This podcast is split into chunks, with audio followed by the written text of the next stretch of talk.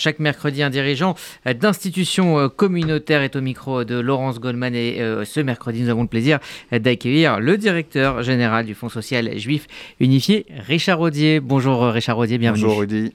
Bonjour Richard Audier, merci d'être avec nous dans ce journal. Vous remplacez presque au pied levé Ariel Goldman, hein, euh, retenu ailleurs par euh, euh, des obligations professionnelles. L'occasion d'évoquer avec vous la vie et le fonctionnement de l'institution, le Fonds social juif unifié dont vous êtes le directeur général depuis maintenant euh, 4 ans. Je voudrais que nous débutions cet entretien par la situation en Ukraine. Dans un mois, nous célébrerons le triste anniversaire de l'invasion de ce pays par les troupes russes. Le FSJU s'est engagé aux côtés d'autres ONG pour venir en aide à la population ukrainienne. En quoi cela participe-t-il de la mission du FSJU telle que vous la concevez?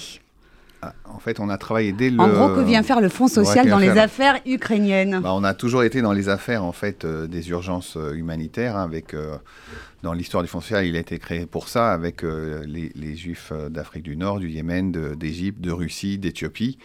Et c'était normal que sur la partie ukrainienne, ça soit la même chose. On a travaillé avec des ONG israéliennes et les réseaux des ONG juives qui s'appellent Olam Together. Euh, dès les premières euh, minutes de l'avant-guerre, j'allais dire, pour mettre en place euh, d'un soutien logistique sur place. Et nous avons mis un, dire un double, un, double format d'aide, c'est-à-dire sur place pour aider les personnes avec des produits humanitaires, des produits médicaux, de l'alimentation. Et Rudy Sada est allé sur place avec l'équipe de l'UEJF, Béatrice Frasquier et compagnie, pour porter un des camions qu'on a envoyés.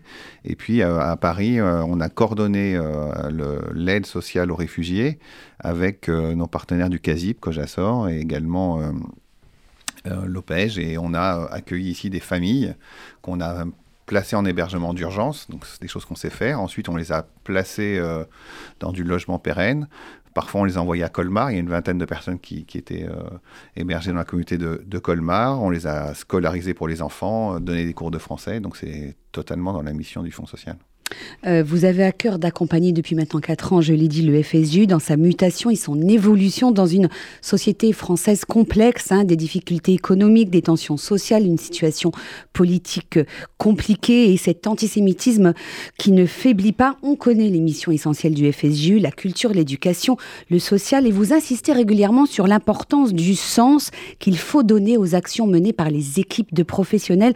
À vos yeux, quel est ce sens et comment se situe le FSU en 2023 face aux défis que doivent relever à la fois la société française et la communauté juive que nous sommes bah, Les valeurs, elles sont simples. Euh, un petit peu dans l'esprit de, des propos de Patrick Lugman tout à l'heure. C'est-à-dire que la démocratie, c'est pas juste euh, un vote. Donc pour nous, être en France un pays démocratique, c'est pas juste un vote, c'est surtout des valeurs. Euh, c'est la notion même de Dominique Schnapper sur la démocratie. Hein. One man, one vote. Il y avait one man, one vote euh, au Venezuela, à Cuba euh, ou en Union soviétique, ou même encore aujourd'hui en, en, Russie. Donc c'est pas ça, c'est des valeurs, et c'est ces valeurs qui donnent du sens à nos actions. Ces valeurs, c'est euh, bien évidemment la justice sociale. Et la justice sociale passe par la République. Donc c'est euh, liberté, égalité, fraternité, avec une identité juive qui a euh, on peut parler, euh, si on est un peu, un peu, un peu philosophe, on peut, on peut parler de cet héritage juif des Lumières qui ont resté justement sur une lumière qui vient donner cette justice sociale. Et c'est euh, ce qu'on nous a appris dans nos traditions. C'est-à-dire qu'on a euh, le premier d'entre nous, le premier hébreu qui s'est levé, Abraham, pour aller soutenir l'étranger, pour aller soutenir le fait, pour aller soutenir l'handicapé, pour lâcher son confort de, ses, de son magasin avec son père, pour s'arracher. Et donc voilà, c'est cette tradition-là dans laquelle euh, tous nos, collaborateurs, tous nos bénévoles, tous les philanthropes, euh, les associations avec lesquelles on travaille, en fait, on s'arrache de notre quotidien pour aller aider l'autre. Donc c'est totalement juif, donc totalement universel. Euh, le FSJU évolue vers plus d'ouverture au monde qui nous entoure. Il s'intègre davantage euh, dans le tissu associatif français lorsque euh, vous envoyez des équipes de professionnels à la nuit de la solidarité qui a lieu à Paris, mais également cette année à Marseille, Aix-en-Provence et Lyon. Quel est l'enjeu? Alors on a un enjeu interne, un enjeu externe. L'enjeu interne, c'est d'abord, on est dans un pays laïque et bien évidemment le traitement social se fait sur nos valeurs. Donc on veut absolument que ce, ces valeurs elles soient portées dans le monde extérieur. Et donc pour nous, pour nos, nos, équipes, nos donateurs, c'est très important d'être dans cet esprit-là. Et puis, vers l'extérieur, il faut montrer que, justement, ce que je disais, c'est cette vision juive de, de, l'universel, bah, qu'on on est exemplaire, non pas parce qu'on est meilleur, euh, non pas parce qu'on est plus intelligent, plus sensible, plus honnête ou quoi que ce soit, mais on doit montrer qu'on est euh, vigilant sur les dossiers dans lesquels on veut apporter une aide. Et euh, la nuit de la solidarité, pour nos auditeurs, c'est quelque chose de pas très connu, mais en fait, mm. c'est juste pour s'assurer de, des méthodes de travail, d'évaluation sur l'hébergement.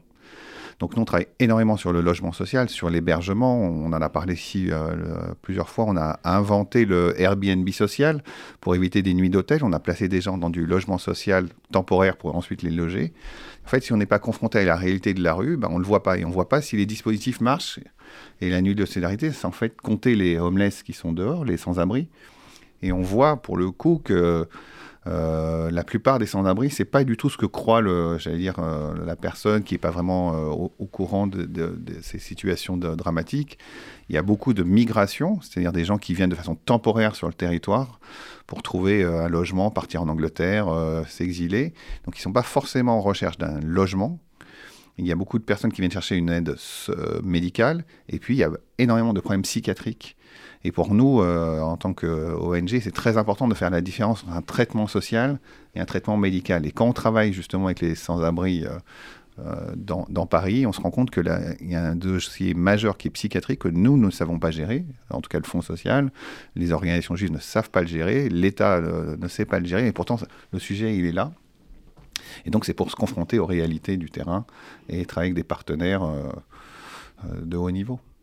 Euh, la campagne nationale en faveur de la SEDACA s'est achevée euh, récemment. Euh, quels sont aujourd'hui, en matière de solidarité, les principaux défis auxquels doit répondre le FSU On a parlé du logement social. C'est l'accompagnement, je crois, de manière pérenne des personnes en difficulté. Ah, si je prends une donnée que nos auditeurs connaissent sur Israël, Israël, il y a un niveau de pauvreté très élevé et la cause majeure identifiée par la tête, donc euh, l'association qu'on soutient nous en Israël, qui est l'équivalent des Restos du Cœur, aussi populaire, c'est euh, pour euh, la raison principale, c'est le logement.